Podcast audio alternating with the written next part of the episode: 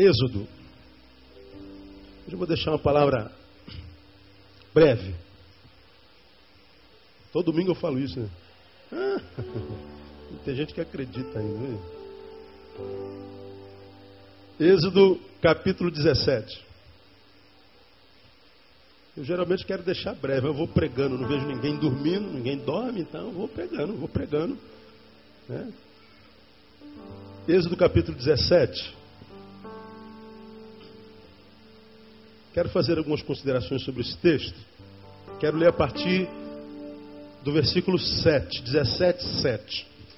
17, de 1 a 7, tem, tem um registro daquele episódio que todo estudante da palavra conhece, de quando o povo saiu do Egito, chegou no deserto de Sim, e o povo teve sede. E no deserto não tem água. E o povo começou a murmurar. Poxa, Moisés, furada essa que tu meteu a gente, cara? A gente estava lá no, no Egito, mas tinha água. Agora tu tira a gente do Egito para morrer de sede no deserto? Que, que promessa de Deus é essa para a nossa vida? Nós, Moisés fala com Deus, fala assim, Deus, esse povo está se levantando contra mim, daqui a pouco esse povo vai querer me matar. Tem que dar água para essa raça. Aí Deus manda Moisés ir até um lugar do deserto. Tá vendo essa rocha aí, essa pedra de fogo? Tu toca com teu cajado você vai dar de beber para esse povo. Moisés feriu a rocha com o cajado. Diz o texto que as águas brotaram da rocha. E todo o povo foi descedentado. Aí no versículo 7, dando continuidade ao episódio, diz que e deu ao lugar o nome de Massá e Meribá Massá é provação e Meribá é contenda. Deu o nome de provação e contenda por causa da contenda dos filhos de Israel e porque tentaram ao Senhor dizendo: Está o Senhor no meio de nós ou não? Foi isso que o povo disse. Você diz que Deus se manifestou, teve aquelas pragas todas lá no Egito o, o, os primogênitos morreram, o, o, anjo da morte passou, matou todo mundo, menos quem estava com a marca do sangue. Nós saímos do Egito, crente que a gente tinha entrado numa boa, nos demos bem, e você traz a gente para morrer no deserto de sede.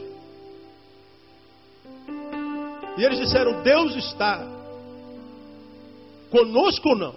Deus está no meio de nós ou não? E a questão para a gente começar a pensar é o seguinte: quando é que a gente duvida da presença de Deus no nosso meio ou não? Geralmente quando falta água mesmo. Quando falta pão, quando falta emprego, quando falta saúde. Quando falta alegria, quando falta razão de viver. Quando falta razão para acordar. Quando a dor aperta, quando a adversidade oprime. Quando a tristeza domina, quando a alegria some, quando a insônia é a nossa maior companhia da noite. É quando falta o, o necessário, o básico. Geralmente, talvez não digamos com a nossa voz, audivelmente, mas dentro de nós, pensamos: está o Senhor no nosso meio ou não? Diga para você que você nunca questionou a presença de Deus na sua vida. Eu mesmo, eu sou nascido e criado no Evangelho. Houve momentos na minha vida, mesmo no ministério pastoral, que eu falei: Deus, eu não estou entendendo nada, não é possível. Será que eu estou falando com um poste? Será que tu és Deus como os deuses das nações? Tem boca, não fala, ouvido, não ouve, pés não andam, mão não apalpa? Será que tu não vês o que é está rolando, o que é está acontecendo? será que é só o Senhor que não está informado? Lembra que eu preguei sobre um Deus desinformado? É quando a coisa aperta. E esse povo, quando apertou, blasfemou do Senhor. Está o Senhor no meio de nós ou não? Aí entramos no versículo 8, que começa um outro episódio. Está o Senhor no meio de nós ou não? Então, veio Amaleque e pelejou contra Israel em Refidim. Pelo que disse Moisés a Josué: Escolhe nos homens, escolhe, escolhe, escolhe nos homens e sai, peleja contra Amaleque. Amanhã eu estarei sobre o cume do alteiro, lá no alto do monte, tendo na mão a vara de Deus. Fez, pois, Josué como Moisés lhe dissera, e pelejou contra Maleque. E Moisés, Arão e Ur subiram ao cume do outeiro. E acontecia que quando Moisés levantava as mãos, a mão prevalecia Israel. Mas quando Moisés abaixava a mão, prevalecia Amaleque. As mãos de Moisés, porém, ficaram cansadas. Por isso tomaram uma pedra e a puseram debaixo dele, e ele sentou-se nela. Arão e Ur sustentavam-lhe as mãos, um de um lado e o outro do outro. Assim ficaram as suas mãos firmes até o pôr do sol. Assim, Josué prostrou a Amaleque e seu povo ao fio da espada. Então disse o Senhor a Moisés: Escreve isso para memorial no livro e relata-o aos ouvidos de Josué, que eu hei de riscar totalmente a memória de Amaleque de debaixo do céu. Pelo que Moisés edificou um altar ao qual chamou Jeová Nissi, Deus é nossa bandeira. E disse: Porquanto jurou o Senhor que ele fará guerra contra Amaleque de geração em geração. Quantos podem dizer glória a Deus? Vamos rever a cena. Eles saem do deserto no qual o povo murmura: Está o Senhor no nosso meio ou não? Para Deus provar que ele estava no meio do povo, o que, que ele fez? Fere a rocha e o povo vai ver que de rocha não brota água, mas porque eu estou no meio deles, até rocha brota água. E da rocha brotou a água.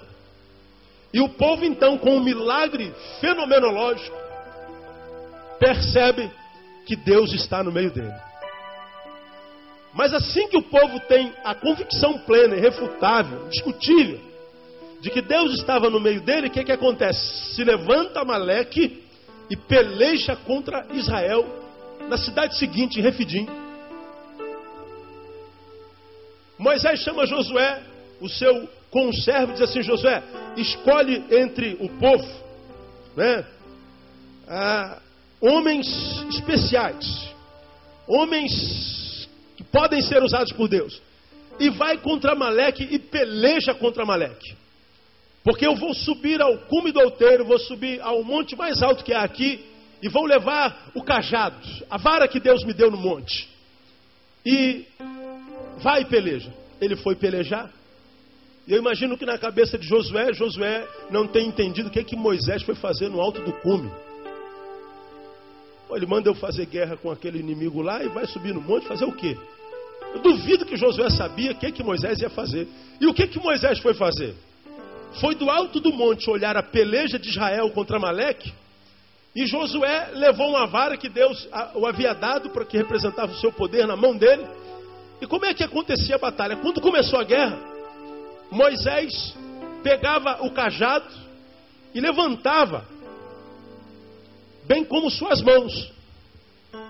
E quando ele levantava as mãos, Israel prevalecia contra Maleque, derrotava Maleque. Mas quando Moisés abaixava a mão para descansar, Amaleque prevalecia contra, Moisés, contra Israel. E Moisés percebia que quando ele abaixava a mão, o inimigo vencia o povo de Deus. Aí ele levantava a mão. Aí o povo de Deus voltava a vencer. E ficou nesse negócio. Diz o texto que Moisés cansou, não aguentava mais. Quem já foi militar aí, né? Aqueles soldados que acochambrava na, na, na educação física né? aqueles pessoal preguiçoso. Eu era um deles, eu era um enrolão na educação física, confesso aqui o meu pecado, dava volta geral, né? não gostava de educação física, enrolava a beça. Aí, quando, quando o oficial, o sargento pegava a gente, às vezes deixava a gente de castigo. Ah, tu é enrolão? Tu é embromador? Tá bom. Estende teu braço assim, filho. Pois não, comandante. Agora fica aí. Ah, só isso aqui? Ah. Moleza, meu irmão. Fica assim dois minutos direto. Bota um chinelo na mão. Esse chinelo que pesa 300 gramas, daqui a pouco pesa 300 quilos. Você não aguenta. Começa a dar dor aqui no ombro. E o teu braço que você carrega com tanto, você até esquece que tem braço, porque você não pensa no braço, né? Você não está andando na rua pensando no teu braço. Oh, louvado seja meu braço, obrigado pelo meu braço. Não, a gente não lembra que tem braço. Está aqui, está acoplado. Mas se tu deixar teu braço erguido aqui ou para frente ou para o lado, você vai lembrar que tem um braço que esse braço pesa para burro. Com uma vara na mão, então, Moisés já era velho. Moisés chegou uma hora que via que a batalha não acabava e ele percebeu que a vitória do povo dependia do seu braço. Só que ele estava cansando, cansando, cansando, cansando. Ele não aguentava mais. Chegou uma hora que ele não aguentava mais erguer o braço. E o povo perdia, mas ele levou Arão e Ur. Arão e Ur, olhando para o seu mestre, percebe que o mestre chegou no limite e começam a, a, a planejar, a ter ideia. Meu Deus, o que a gente vai fazer? Temos que fazer alguma coisa. O velho cansou. E o velho não pode abaixar a mão porque o povo lá morre.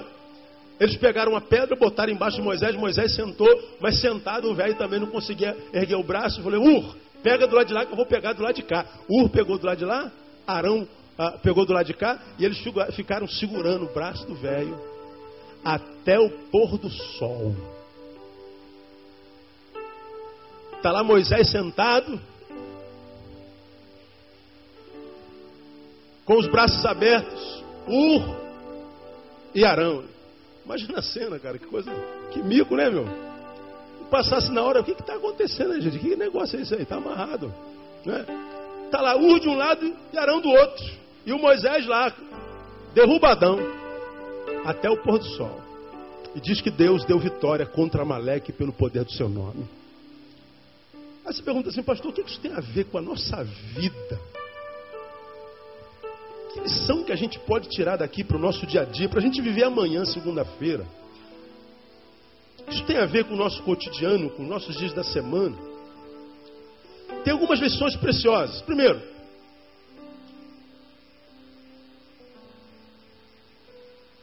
presença de Deus e batalha retratam uma convivência possível. O fato de eu estar na presença de Deus, mesmo que seja esse Deus aí, ó, o nosso, que fez brotar água da rocha, que fez chover carne do céu, que fez nascer pão da terra, o Deus que abriu o mar, o Deus que guiava o povo à noite, num redemoinho de fogo, para clarear o caminho, para aquecer do zero grau do deserto, e que conduziu o mesmo povo em forma de nuvem para proteger o povo dos 50 graus do deserto, ainda que nós estejamos na presença desse Deus, ainda assim nós passaremos por batalhas e por guerras, e alguns amaleques se levantarão contra nós. Por que, que é importante reconhecer esse negócio? Por uma simples razão. Às vezes, quando nós passamos por adversidade e a, as setas da vida ou do diabo muitas vezes nos alcançam, os dardos inflamados, a adversidade, a dor quando chega na nossa geografia, a dor quando escolhe aquele dia para nos abater, a gente muitas vezes tende a pensar que Deus não está conosco. Deus está conosco ou não está, afinal de contas, meu Deus do céu? Será que o Senhor está no nosso meio? Quantas vezes a gente se encontra com gente que está com crise familiar e diz assim: meu Deus, será que Deus está aqui na minha casa? Será que Deus está testemunhando o que é está acontecendo conosco? Será que Deus está atento à dor que nós estamos vivendo nesse lugar? Será que o Senhor está no nosso meio mesmo? Por que, que a gente pergunta se o Senhor está no nosso meio? Porque na nossa cabeça está configurado, consciente ou inconscientemente, mais inconsciente do que conscientemente, a ideia de que se eu estou na presença de Deus, eu sou intocável. Se eu estou na presença de Deus, eu sou imbatível. Se eu estou na presença de Deus, ou melhor, Deus está na minha presença, adversidades não me alcançarão. E esse texto me ensina que não é verdade. O povo questiona a presença de Deus. E Deus, então, respondendo ao clamor de Moisés e não do povo, se manifesta com milagre, se manifesta com sinal e prodígio, para dizer: povo incrédulo, se vocês não conseguem crer sem ver, vos permitirei ver para que possam crer. E ele então permite que o povo veja o sinal e o prodígio da água botando da rocha. Só que assim que Deus diz sim, eu estou no meio de vós, diz o texto que logo em seguida se levanta Maleque e o povo provavelmente em grande escala disse: Meu Deus, quanto mais a gente reza, mais assombração nos aparece. Porque não é brincadeira, não, irmão. A gente quase foi morto por faraó lá atrás. E, e a gente quase, se se corria, o, o mar pegava. Se ficasse, faraó matava. Aí Deus abre o mar e a gente escapa por um fio. Chega do outro lado, falta comida, a gente reclama da comida, vem comida. E a gente imagina, agora acabou o problema, atravessou o mar, então ninguém pega mais a gente. Chega do outro lado, tem a fome. Aí saiu codorna de tudo que é lado, caiu carne do céu, sem ninguém dar tiro pro alto, a carne ia caindo, era só pegar. Para não comer carne pura, de manhã tinha, tinha pão assim ó, na terra. O que, que é isso aí, gente? O pessoal ficou bolado. Quando for ver, foram ver a pão, a terra estava tomada por pão, para alimentar aquela multidão toda. Aí eles falaram: Meu Deus do céu, se cai carne do alto e brota pão de baixo, não há nada que mate a gente. Quando eles chegam no deserto de Sim, aí vem a sede: Meu Deus, será que a gente vai ficar enfrentando o problema o tempo inteiro? Será que Deus está no nosso meio ou não? Aí Deus mais uma vez manifesta poder. E aí eles devem imaginar assim: agora acabou. Aí quando eles acabam de pensar, agora acabou, aparece um Amaleque da vida. E essa ideia de vermos-nos alcançados por adversidade o tempo inteiro, nos cansa. A gente tem um limite, nós temos uma resistência limitada.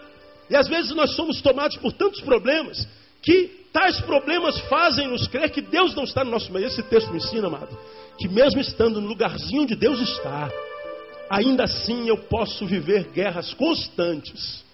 De modo que a presença da guerra não é sinônimo da ausência de Deus, como também o estabelecimento da paz não é o sinônimo da presença de Deus. Esse povo está em guerra e Deus está presente. Há momentos em que há paz, há ausência de problemas, mas Deus não estava presente. Então, de cara aqui, eu queria dizer para você: olha, se Deus me deu essa palavra, é porque Deus sabia que você vinha. Você quem?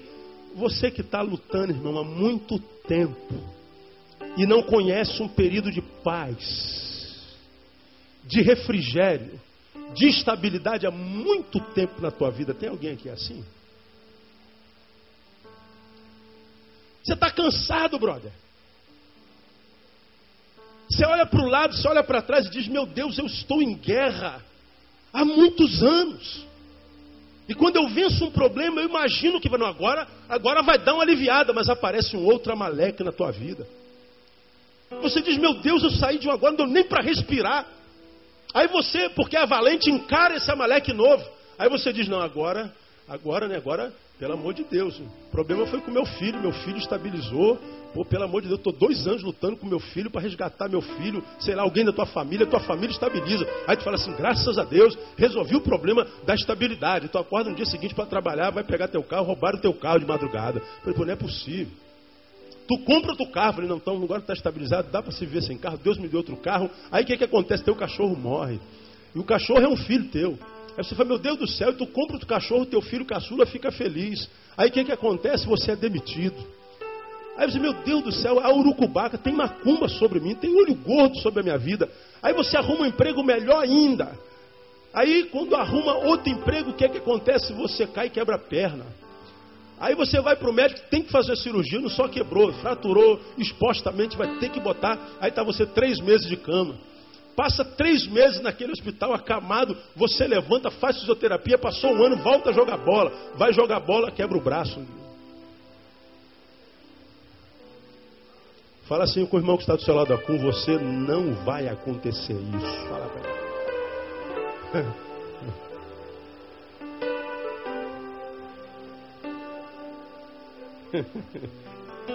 Meu irmão, tem gente que parece que nasceu para sofrer.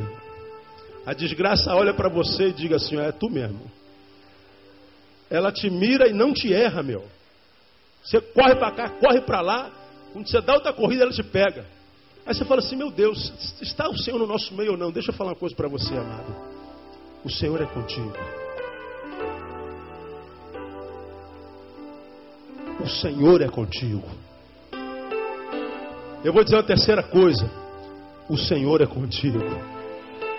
Você está entendendo essa palavra, irmão? Se não entender, eu vou repetir: o Senhor é contigo. Eu vou dizer mais, para quem ainda não entendeu, eu vou dizer mais uma coisa: o Senhor é contigo. E para quem não entendeu, por favor, ele pode estar sentado do teu lado, diga para ele aí: o Senhor é contigo. Quantos recebe essa palavra, irmão? Aplauda o Senhor que é contigo, porque Ele é de? Você sabe do que, que eu estou falando. Aleluia. Pastor, como é que pode acontecer isso então? Vamos tentar ver de uma outra forma. Você é alguém a quem Deus está dando uma grande declaração de amor hoje. Porque você é esse, aspas, desgraçado que todo. Esse cara, esse cara é. Esse cara, pelo amor de Deus, cara. Esse cara, como diz o, o Fala Bela, chutou, chutou o pau da cruz. Esse cara não é possível, meu. Tudo dá errado na vida do cara e você está falando é verdade, tudo dá errado, você parou de sonhar. Eu nem vou tentar, pastor, tudo que eu tenho fracassa. A vida me tem tirado tudo, a vida me tem sido contrária. Eu vou vencendo um problema atrás do outro, é um atrás do outro. Meu Deus, eu saio de um, entro no outro, saio do outro, entro num, saio um, entro do outro. Meu Deus do céu, até quando? Vamos olhar para uma nova perspectiva. Você tem enfrentado problemas sucessivos. Resolve um, entra no outro, resolve um, entra no outro, resolve um, entra no outro. Se você se prende tão somente nos problemas que estão vindo, você vai perder a capacidade de perceber todos os outros que você já venceu. Você é um problemático, não é? Sou, pastor. Olha quantos problemas na tua vida você já venceu. Olha de quantas urucubacas você já se livrou. Olha de quantas enfermidades, de quantos acidentes, de quantas falências, de quantas demissões, de quantas dívidas. Olha de quantos casamentos acabados, de quantos problemas com os filhos, de quantos problemas emocionais, de quantos problemas físicos, de quantos problemas eclesiásticos. Você fala assim, meu Deus, é um problema atrás do outro, mas você não percebe que esses problemas atrás do outro, você os tem vencido gradativamente, ano após ano, e está vivo, e está aqui sentado, está aqui ainda com ânimo para ouvir a palavra, está aqui dia após dia, ano após ano, e você não sabe que essa problemática toda que alcança a tua vida não é só a ideia de que, como todos dizem, você é um urucubacado, um azarado, um, um, um, um azarento. Não. Esses problemas que você já resolveu, resolveram todos são problemas que comprovam cabalmente de que você é um cara lutador, de que você é uma mulher guerreira e de que você tem vencido um a um, todo dia, ano após ano, no nome de Jesus. Então, os problemáticos que não se entregam não são azarados, são abençoados. Mas hoje, eu quero mostrar para você, aqui nesse episódio, como foi que Moisés ajudou a vencer o problema do povo todo. Eu quero mostrar para você qual foi a dinâmica da vitória nesse episódio. Como eles venceram essa batalha. Porque a, a, metodologia deles pode ser a nossa também. Como, pastor? Eu vou sentar numa pedra e vou levantar a mão que a coisa vai acontecer? Não. Não é assim. Eu estou falando da dinâmica. Como Moisés venceu isso? Primeiro, ele fez alianças com pessoas que tinham boas ideias. Moisés fez aliança com pessoas que tinham iniciativa. Moisés chama Josué e diz: Você escolhe homens e vá para a peleja. Eu vou com Arão e Ur para o monte. Para você que gosta aí dos reteté, e deve gostar mesmo, não use esse texto para dizer que tem mais poder de oração no monte do que no banheiro, porque não tem. A oração do monte não é mais poderosa do que a oração que você faz no banheiro. Ah, mas Jesus subia no monte para orar. Subia no monte para orar porque ele vivia cercado por multidão e para ele ficar só, ele tinha que se retirar. Por isso ele ia para o monte. Para ficar só. Não é porque o monte estava mais perto de Deus, porque não está. Porque o Deus que a gente serve não está no céu só. O Deus que a gente serve está aqui, do nosso ladinho. Deus que você serve está dentro do banheiro, dentro do carro. Está dentro da tua empresa, está dentro de ti. Então não há mais poder no monte, nem menos. Moisés subiu ao monte para ver a peleja. E foi uma ordem explícita, específica da parte de Deus. Ele subiu ao monte, porque ele sabia o que Deus queria fazer nele lá. Agora, o que, que a gente aprende aqui para o nosso dia a dia? Ele venceu porque ele fez alianças com pessoas que tinham boas ideias, com pessoas que tinham iniciativa, porque ele entendeu que não bastava chorar o problema da dor no braço, tinha que resolver o problema da dor no braço. Porque a batalha do povo de Israel dependia da vitória de Moisés sobre o seu braço. E sabe o que aconteceu aqui? O braço de Moisés venceu Moisés. O braço de Moisés foi mais forte do que a força de Moisés. E se Moisés tivesse subido sozinho, se Moisés fosse um individualista, se Moisés tivesse subido com gente que não tem visão, não tem iniciativa, não tem boas ideias, gente que não tem a acrescentar à sua vida, Moisés teria perdido, o povo teria perdido e o nome de Jeová seria envergonhado. Mas onde é que está a vitória de Moisés? Está na pessoa de Ur, está na pessoa de Arão. Onde é que está a vitória de Moisés nas alianças que ele fez na vida? A resolução do problema foi a, as boas alianças. Ur e Arão. Muitos de nós, amados, temos problemas na vida que nós não vencemos nunca porque nós não compartilhamos. Muitos problemas são problemas que não são, diria a psicologia, exógenos, externos, mas são endógenos, internos. São problemas nossos. O problema de Moisés estava nele, que era a ausência de força, era a ausência de mais limite, de limite mais alargado. O que faltou a Moisés foi capacidade pessoal para continuar fazendo o que tinha que fazer, porque dele outras pessoas dependiam. Mas o que, que Moisés fez? Moisés sabia que ele tinha limites, e o que, que ele fez? Ele se aliançou a gente que podia acrescentar. Ele se aliançou com gente que podia lhe fazer bem, com gente que podia ser útil, com gente que tinha boas ideias, com gente que tinha iniciativa. Agora você é alguém cujo problema tem se perpetuado. Para para pensar nas tuas amizades. Para para pensar nas tuas alianças. Eu queria que você hoje, essa palavra aqui, é, como eu disse pela manhã também, é uma palavra que não é para nós, é para mim, é para ti, é para eu, é para tu. Essa é uma palavra individual. Eu costumo dizer que quando Deus libera uma palavra dessa, ninguém que não está aqui, aqui tinha que estar. Porque às vezes a gente recebe uma palavra assim, ah, fulano tinha que estar aqui para ouvir isso. Não tinha não, se ele tivesse, ele estaria aqui. Agora, quem é que está aqui ouvindo isso? Diga, eu. Então essa palavra é para você. Porque se não fosse para você, você não estaria aqui. Deus não teria trazido você aqui. Agora você que está aí com os problemas perpetuados, não consegue ter um tempo de equilíbrio, faz uma análise relacional existencial e tenta fazer isso durante a semana. Começa a botar no papel o nome de todas, as tuas relações e peneira essa relação e veja quantos de fato podem acrescentar à tua vida, podem ajudar a melhorar a tua vida, podem melhorar a vida da tua família, podem se assentar com os teus filhos, porque vão melhorar teus filhos, podem se assentar com os teus amados, que vão ajudar a abençoar os teus amados. Quantos amigos você tem, de fato, de verdade, que são indispensáveis? Veja se a tua relação de amigos não são amigos que entendo amém, não tendo amém também, porque não acrescentam nada. São os amigos do copo da sexta-feira à noite. São os amigos da pelada do sábado de manhã. São os amigos da academia que estão ali só para trabalhar o corpo.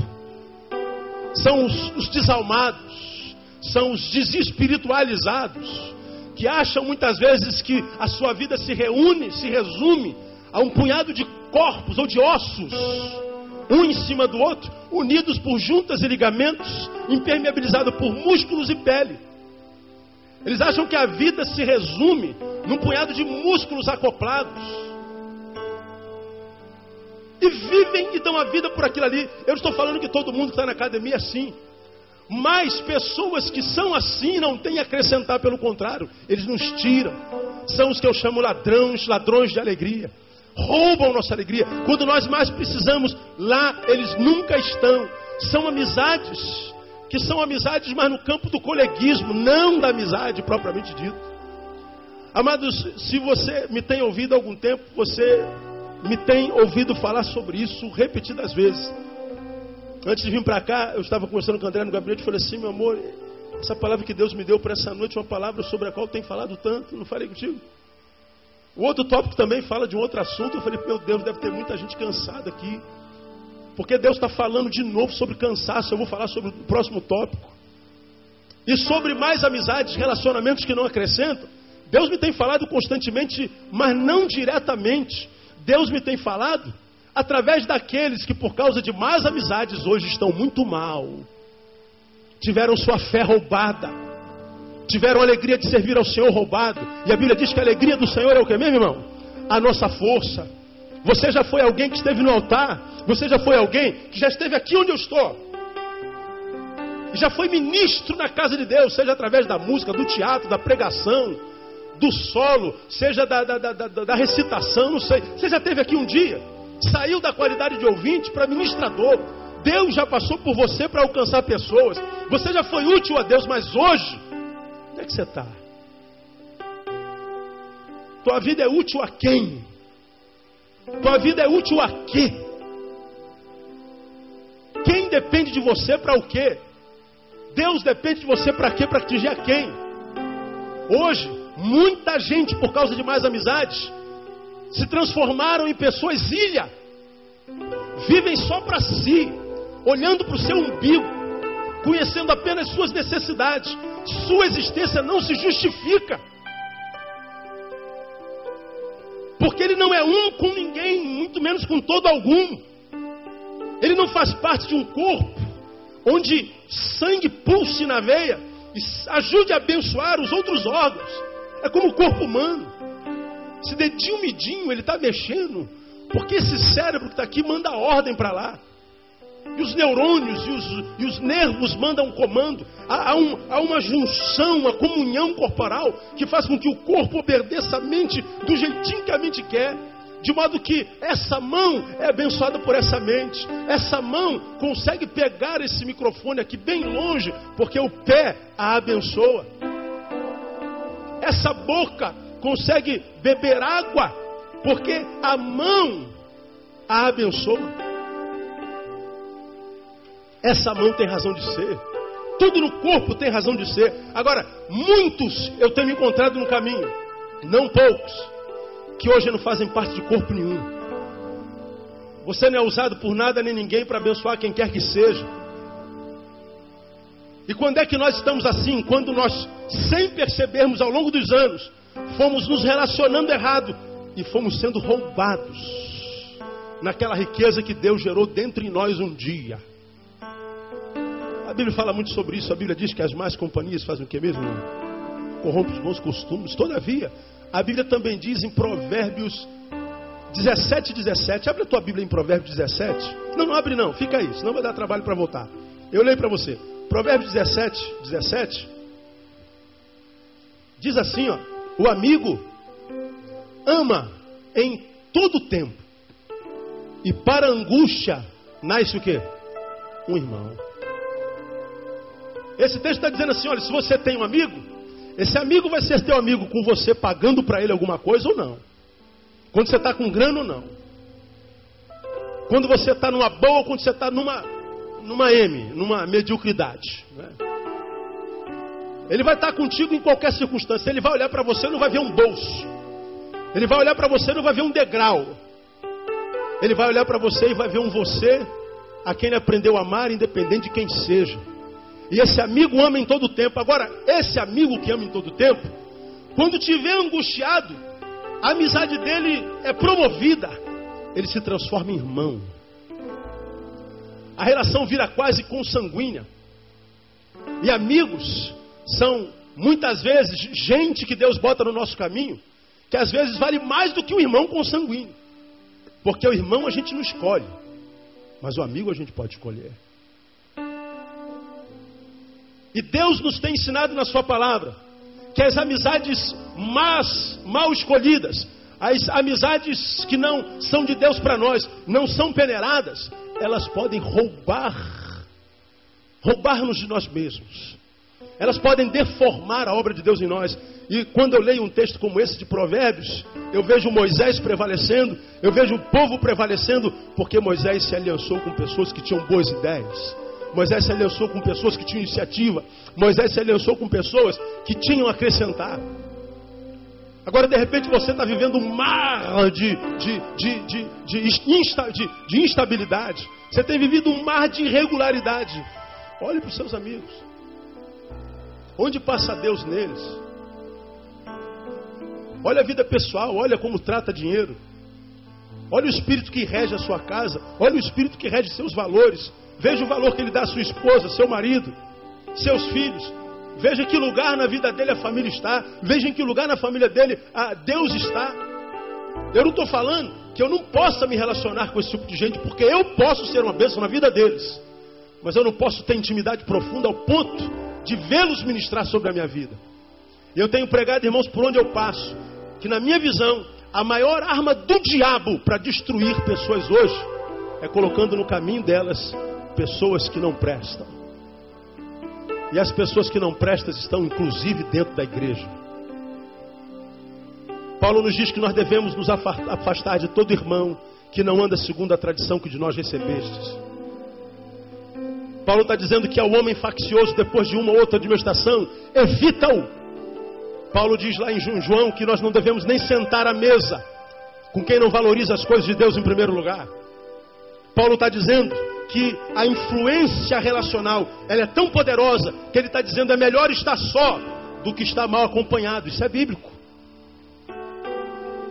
Então quero que você, nessa noite, que está aí vivendo uma má fase há muito tempo, você que está aí é, se lamuriando da vida, duvidando se Deus está contigo ou não, eu quero que você nessa semana pare e faça uma reflexão. Cara, deixa eu pesar esses amigos que eu tanto amo, que eu tanto prezo, cara. Eu brigo com a minha esposa por causa dos meus amigos. Minha mulher vive pegando meu pé por causa dos meus amigos. Meu marido vive pegando meu pé por causa dos meus amigos. Minha mãe é uma mala na minha vida porque ela vive pegando meu pé por causa dos meus amigos. Agora para para pensar quem são esses amigos. Porque, amado, a vida nos ensina que amigos eles não existem aos borbotões. Amigos são coisas raras.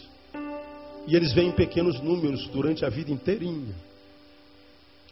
E esse texto está me dizendo que eles são fundamentais para nos ajudarem a transformarmos-nos no que somos no coração de Deus.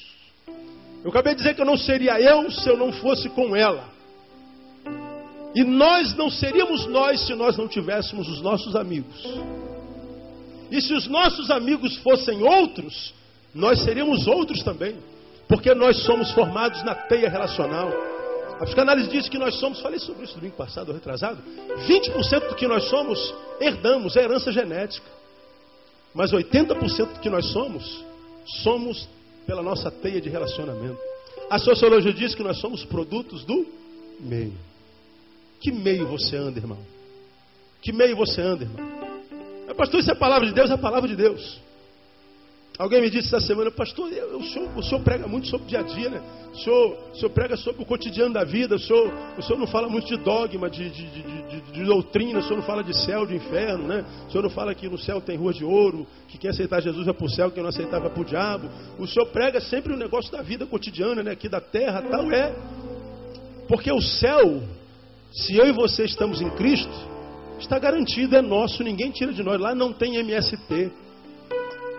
Você não vai perder sua propriedade no céu. Quantos tem Cristo no coração aqui? Diga assim: Jesus Cristo é o meu Salvador. Irmão, morra em paz. Teu lugar no céu está garantido. Mas enquanto o céu não vem, a gente tem segunda-feira para viver. A gente tem terça-feira, quarta-feira. A gente tem 2008, 2009, 2010, 2050. E a gente quer viver dia após dia, todo dia, viver bem. Nós queremos chegar lá no final e dizer: valeu a pena, minha vida foi maravilhosa, pena que foi tão pouco 110 anos só. Se não, nós nos transformamos na grande maioria dessa geração desistente que com 20 anos está se suicidando, que com 40 anos está desistindo da vida, que com 50 anos acha que não presta para mais nada. E por que que alguns celebram a vida com toda a vida e outros acham que a vida é um castigo do destino? Por causa da qualidade de vida que viveu. E por que cada um vive tais qualidades de vida? Por causa dos relacionamentos que desenvolvem.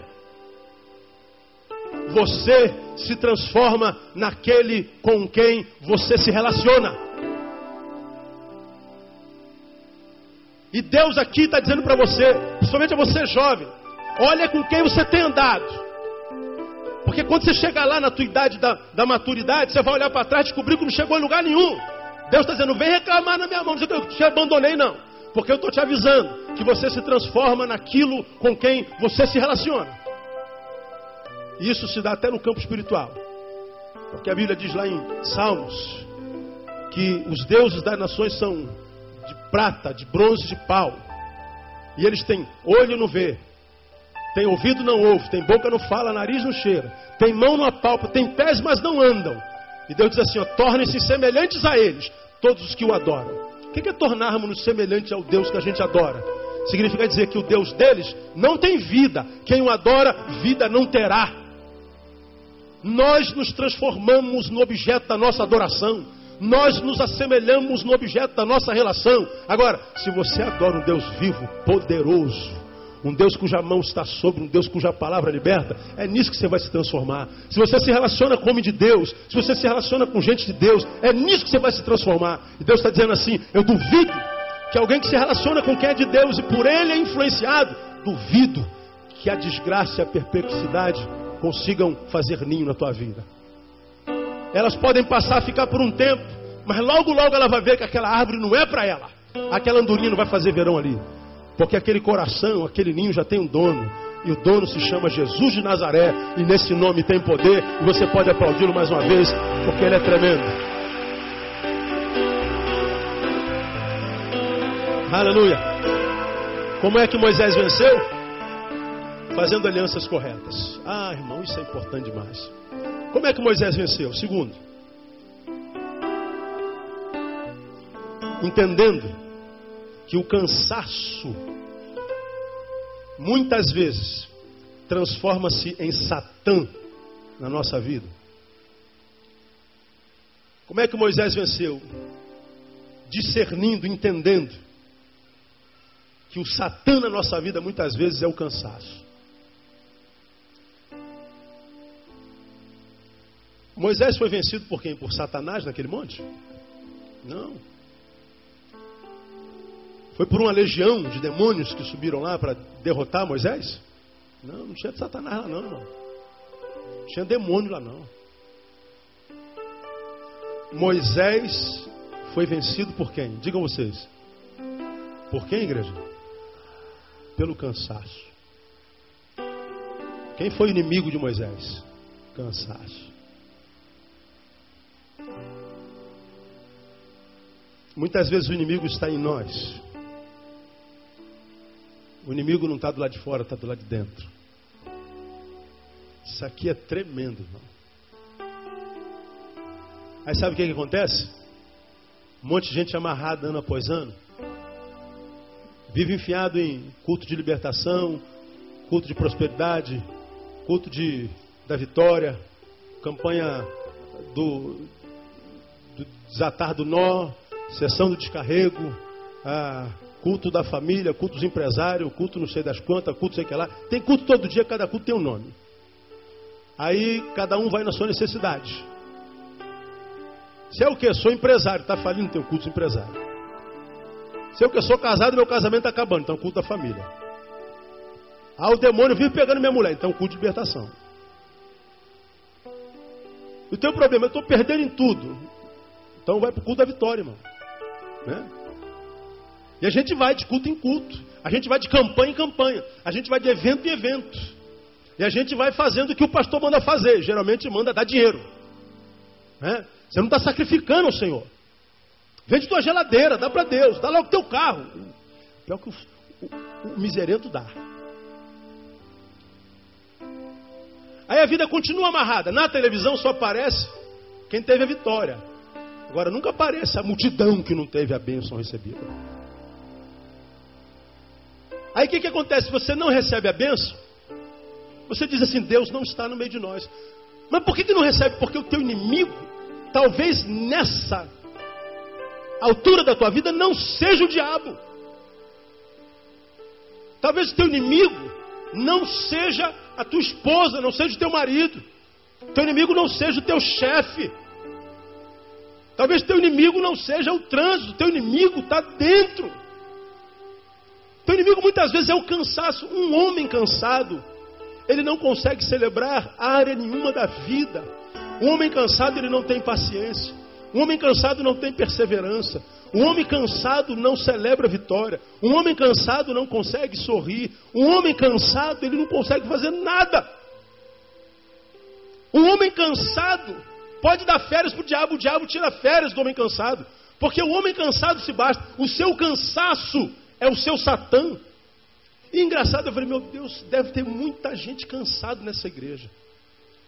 Porque quando eu voltei de férias, eu preguei sobre cansaço. Preguei sobre achareis descanso para as vossas almas. Aí nessa semana Deus me dá outra palavra sobre cansaço. Aí você vai se tornar repetitivo. Não. Se Deus mandou falar, é porque tem muita gente cansada aqui. Tem alguém cansado aqui. Não sabe responder. Diga para você. E às vezes não é o cansaço físico, não. De Moisés era um cansaço físico. Ele não conseguia levantar o braço. Ele estava perdendo. O povo estava perdendo. Jeová estava sendo envergonhado. Mas ele não podia mais. Se dependesse dele, ele não podia mais, então ele se aliançou com gente certa. Mas graças a Deus que gente certa estava lá. Mas e se gente certa não estiver lá? O cansaço humilha você, te transforma num derrotado, te transforma num incrédulo, te transforma num desistente, em alguém que vai se tornar um, um, um espectador do trabalho do reino. Alguém que vai olhar para cá e dizer assim: nada disso tem sentido, não acredito em mais nada disso. Aí você some da igreja, mas todo mês dá uma passadinha por aqui. Não consegue ficar longe tanto tempo. Eu conheço uns, uns 200 que são assim. Ele diz que saiu daqui porque aconteceu isso, não fizeram aquilo, porque não. Não, meu fulano é culpado, meu é culpado. Mas na verdade, eu não acredito em nada disso mais. Eu vou ver minha fé. Eu agora estou estudando filosofia, sou intelectual. Faço medicina. Então eu não, acredito em nada disso aí. Isso aí tudo é para gente é, é, é, que recebe lavagem cerebral. Tudo, aquilo ali é um, um, burródromos gospel. É um anto de emburrecimento. Aí você vai, passeia o mês mas vira e mexe, dá uma passadinha por aqui. Aí senta aí nos teus cantinhos e fica ouvindo a palavra. Aí some mais dois ou três domingos, daqui a pouquinho volta de novo. Eu pergunto para você, por que, que você volta? Quem te traz aqui? Quem te chamou aqui?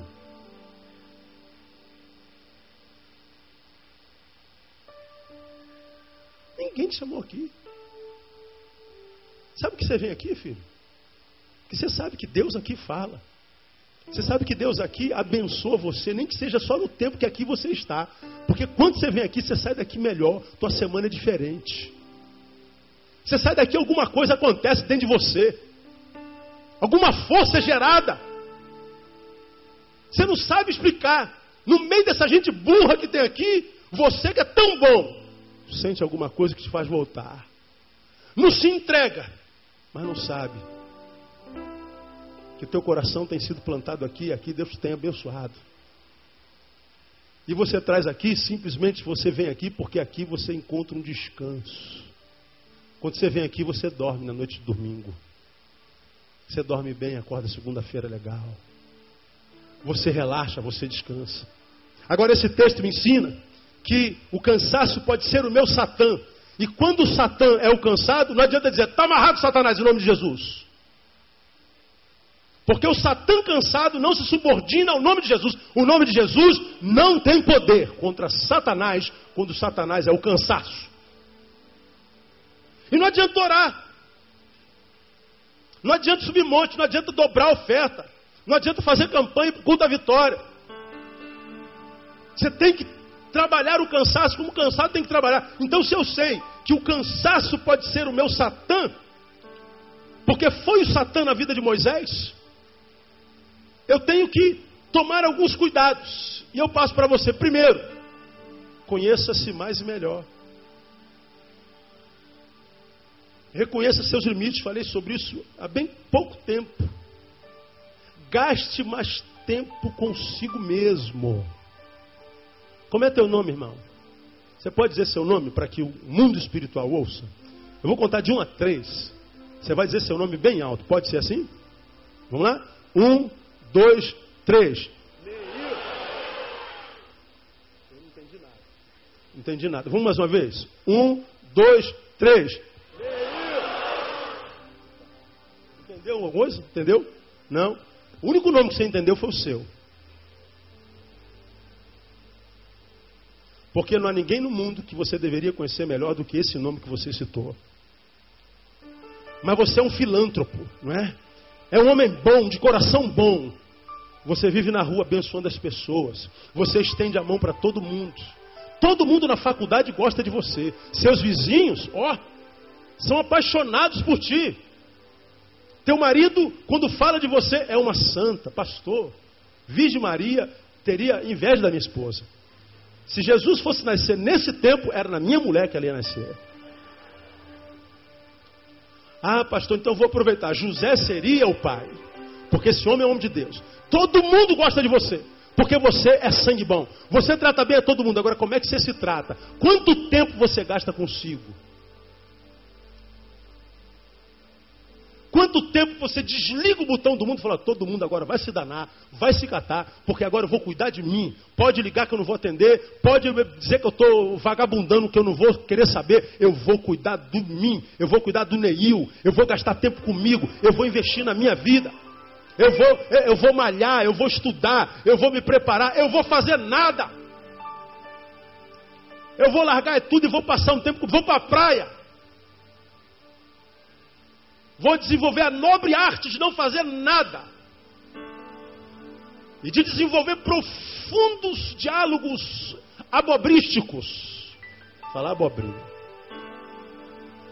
Vamos contar piada, vamos ouvir piada. Vamos rir um pouco. Vamos mudar a geografia. Vamos ver coisa nova. Vamos ver gente nova. Vamos ouvir música nova. Invista em si. Porque a maioria dos crentes que eu conheço é da igreja para casa, de casa para igreja, da igreja para casa, de casa para igreja, trabalho para casa, trabalho para casa, da casa trabalho, trabalho para igreja. E o círculo dele não é um círculo, é um triângulo. Trabalho, igreja, casa. Trabalho, igreja, casa. E na igreja tem sempre a mesma pessoa, o mesmo problema. A maioria das nossas igrejas a gente vai para a igreja para se aborrecer. Vai e volta pior do que quando foi. Aí sai da igreja aborrecido, aborrece a família. Aborrece a família, vai para o trabalho aborrecido. No trabalho ninguém se alegra mesmo. Só se aborrece. Volta para casa aborrecido, vem para a igreja para orar para ver se melhora. Chega na oração, tá o cara falando mal do outro. Mano, pelo amor de Deus. Essa vida é uma vida infernal. Pastor, o senhor está repreendido no nome de Jesus. Pode repreender que eu não caio aqui, irmão, que eu estou cheio de Jesus. Porque nós precisamos investir em nós. Nós precisamos curtir as coisas boas da vida. Mas, pastor, eu estou duro. As coisas mais gostosas da vida são de graça, irmão. Senta uma hora no teu jardim, no jardim, fica olhando para a rosa que brotou lá.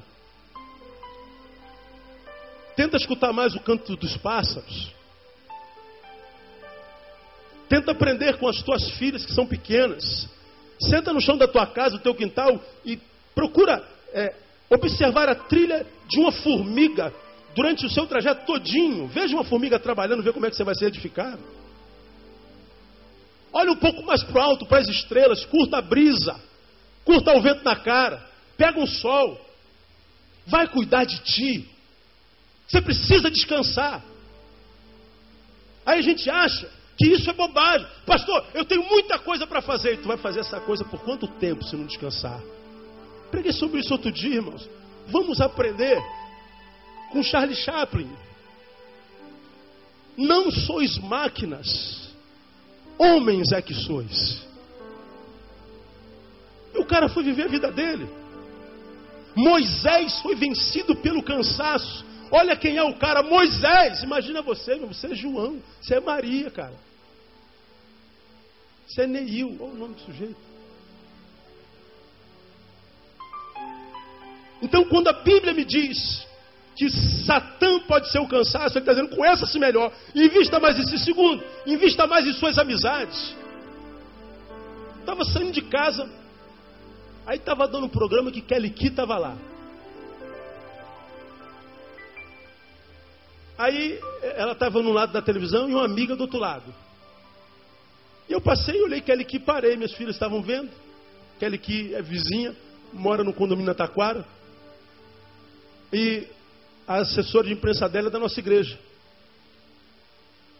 Aí a menina está falando uma homenagem Kelly Key, olha, a gente foi criado junto, mas há muito tempo nós não nos vemos, muitos anos por causa da correria da tua agenda, e a gente mora muito longe, mas você continua no meu coração. O que ela está dizendo é o seguinte: ó, nós somos amigas, mas nós não vestimos nessa imagem, nessa amizade.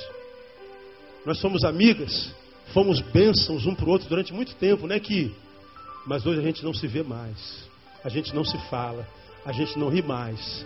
E quando ela terminou, ela falou assim: Tchau, maluca.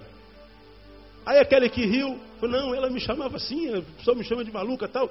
Mas você não sabe o quanto não ser chamada mais de maluquinha faz falta. Está passando um seriado na TV. Queridos amigos, alguém está vendo? Olha, Big Brother todo mundo vê. Que queridos amigos ninguém vê. Aí está nessa bomba de vida que está, não sabe por quê. Lá no Big Brother ninguém é amigo. Fala, Jeová. É... Amigos tentando restaurar a amizade lá da década de 70. Você vê aquele episódio, eu comecei a sentir saudade de alguns amigos antigos. De gente que me foi tão cara, de gente que me fez tão bem, de gente que me formou em Cristo.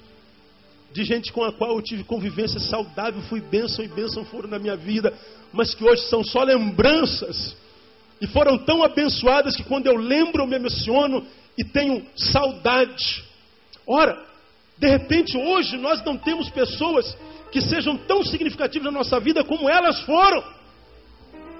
São pessoas com as quais nós nos relacionamos hoje, que amanhã delas não sentiremos saudades. Ora, se você teve alguém de quem sentiu saudade, pelo amor de Deus, liga para essa pessoa.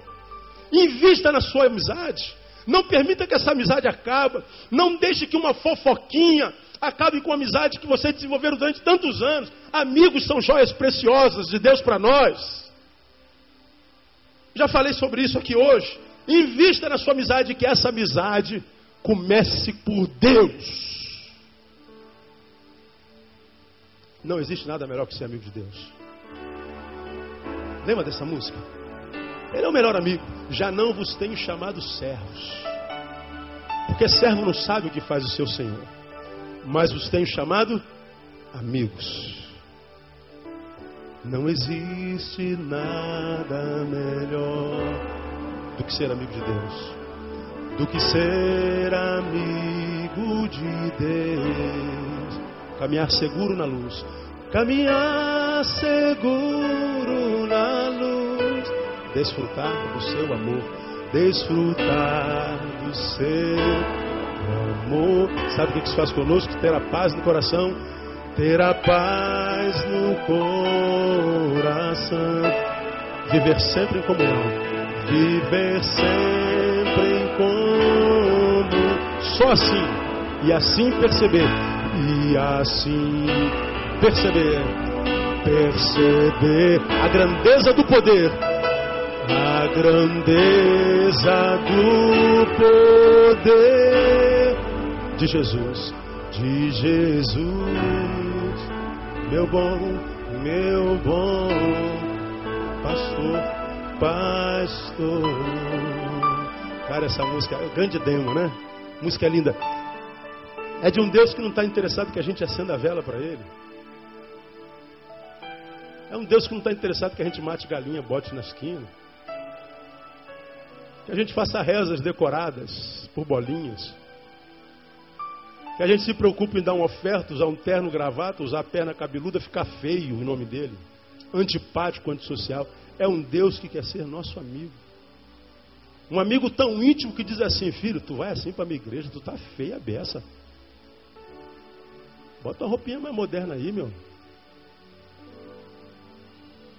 Um Deus que fala assim, filho, essa amizade não está boa para ti, filho. Você precisa se cuidar um pouco melhor um Deus que quer ser amigo, não é um Deus que quer ser servido, não é um Deus que quer que você faça para Ele, até porque não há nada que você possa fazer para Ele que Ele já não tenha, não há nada que você possa dar a Ele que já não seja dele. Não se faz para Deus, se é para Deus. E o que, que Deus quer que você seja dele, amigo? Você tem intimidade dele com Ele. Que você não se lembre dele só para pedir. Que você já não seja um daqueles que vem no culto da vitória porque está perdendo, porque se estivesse ganhando não vinha. Que você não seja um dos que só vem no culto da família porque tua família está acabando. Que se tua família tivesse boa, você não viria. Que vem no culto dos empresários só porque tua empresa está falindo. Porque se não tivesse falindo, você não viria. De um ser que só se lembra de Deus quando é para tirar alguma coisa dele. Deus quer se relacionar com você na qualidade de amigo. Que você está fazendo aqui, Neil? Nada, vim aqui passar um tempo contigo, pai.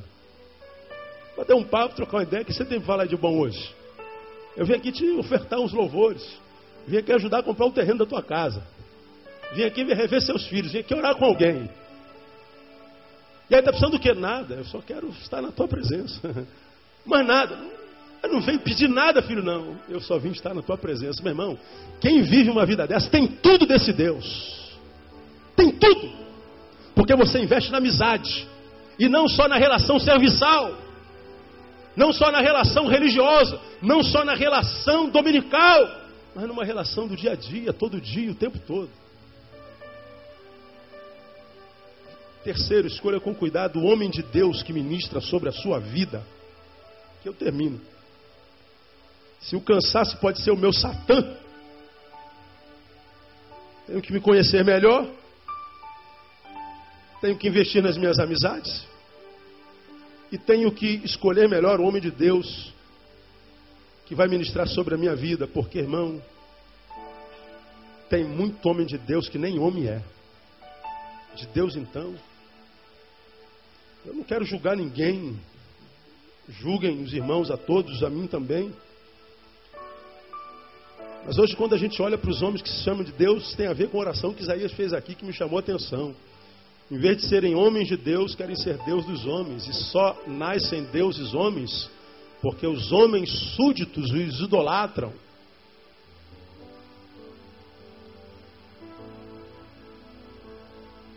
Moisés, ele era homem de Deus. E quando Josué disse assim, ó, vai e peleja contra Amaleque, ele disse a Josué, Josué não titubeou, falou assim, o homem de Deus está me dizendo eu vou pelejar porque o Deus desse homem, o Deus que eu vejo na vida desse homem de Deus, vai me dar vitória. E ele então obedeceu o homem de Deus. Ur e Arão subiram com Moisés ao cume do outeiro. E porque eles eram discípulos daquele homem de Deus, quando o homem de Deus precisou, eles souberam o que fazer. Não eram homens sem resposta, sem iniciativa homens que não tinham boas ideias, homens que não podiam ser usados por Deus. Porque nós precisamos escolher de, aquele que será a autoridade de Deus sobre nossa vida.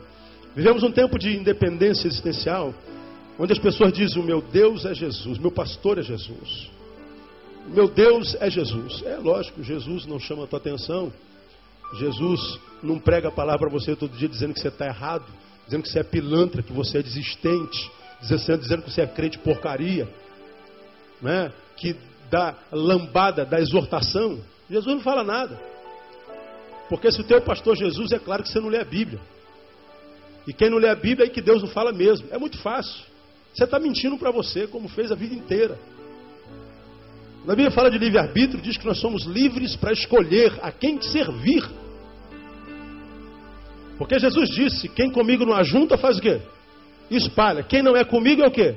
Contra mim. Então, ou você está comigo, ou você está com o diabo, ou você está com a luz, ou você está com as trevas. E no reino da luz, Deus disse que nós somos corpo. E no corpo Ele deu dons. E entre os dons estão os profetas. Agora, por que os profetas hoje não têm credibilidade? Porque só tem picareta.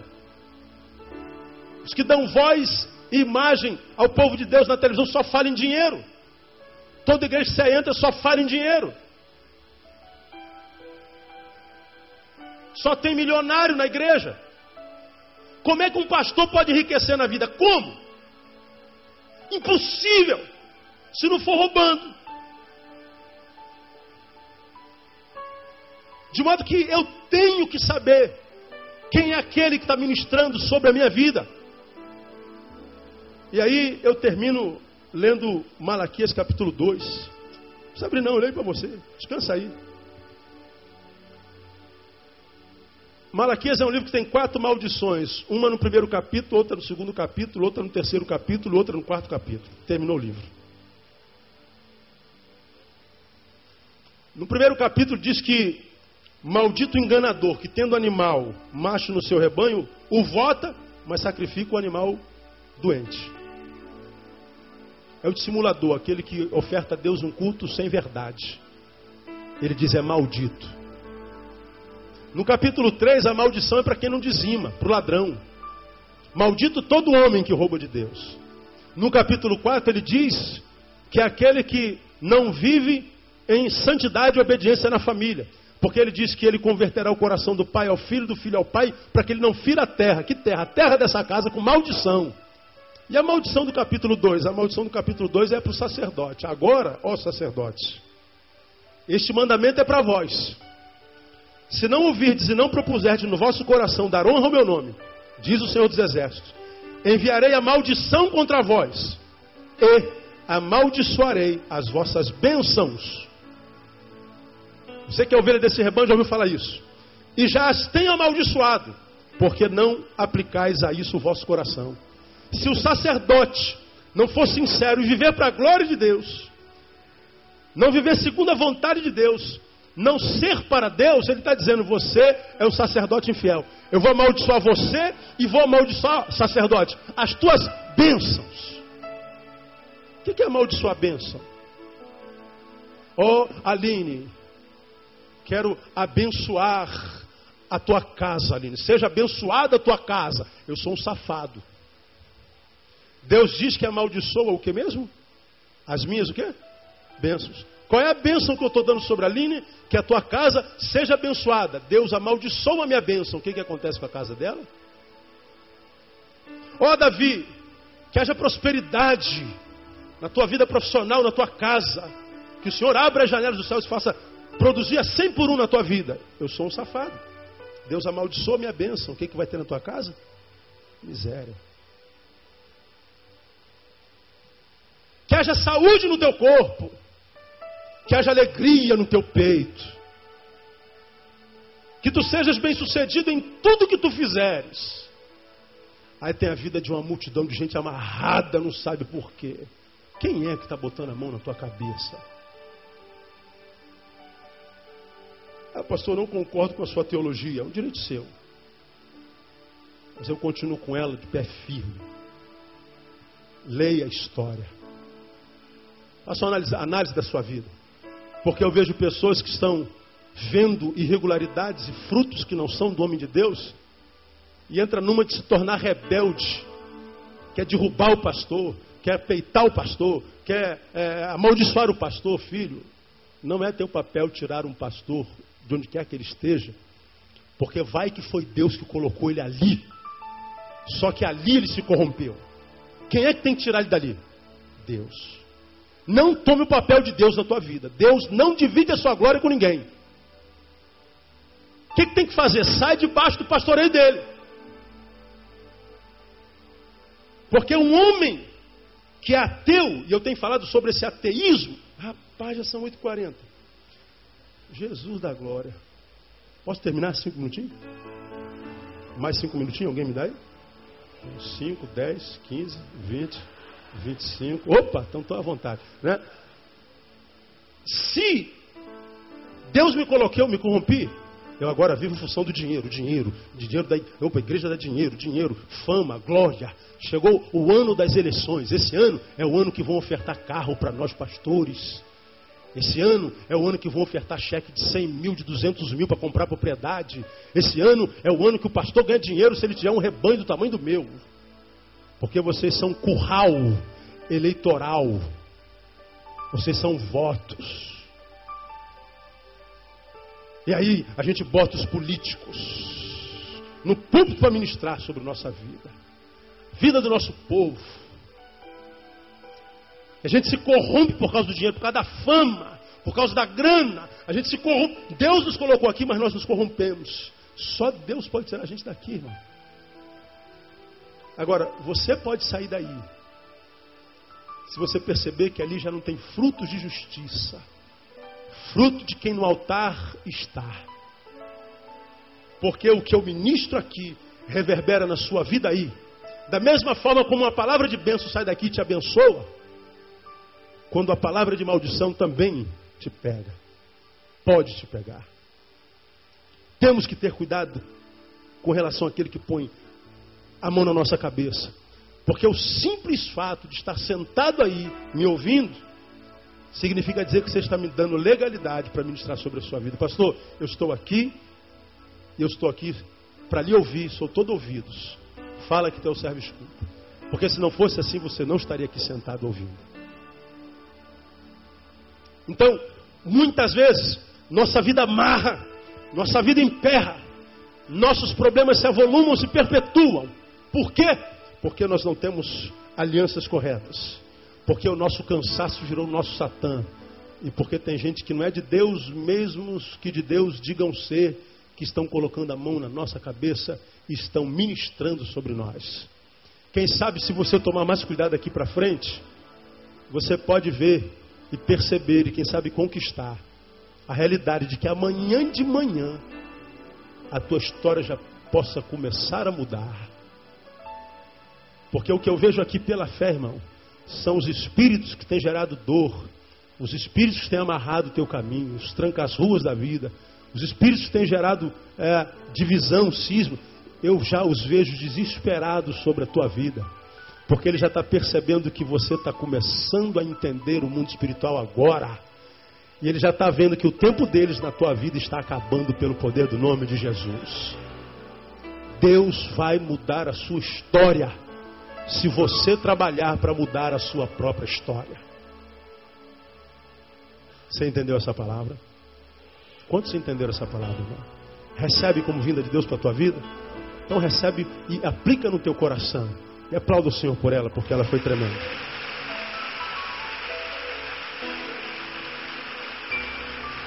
Gente, estou escandalizado comigo.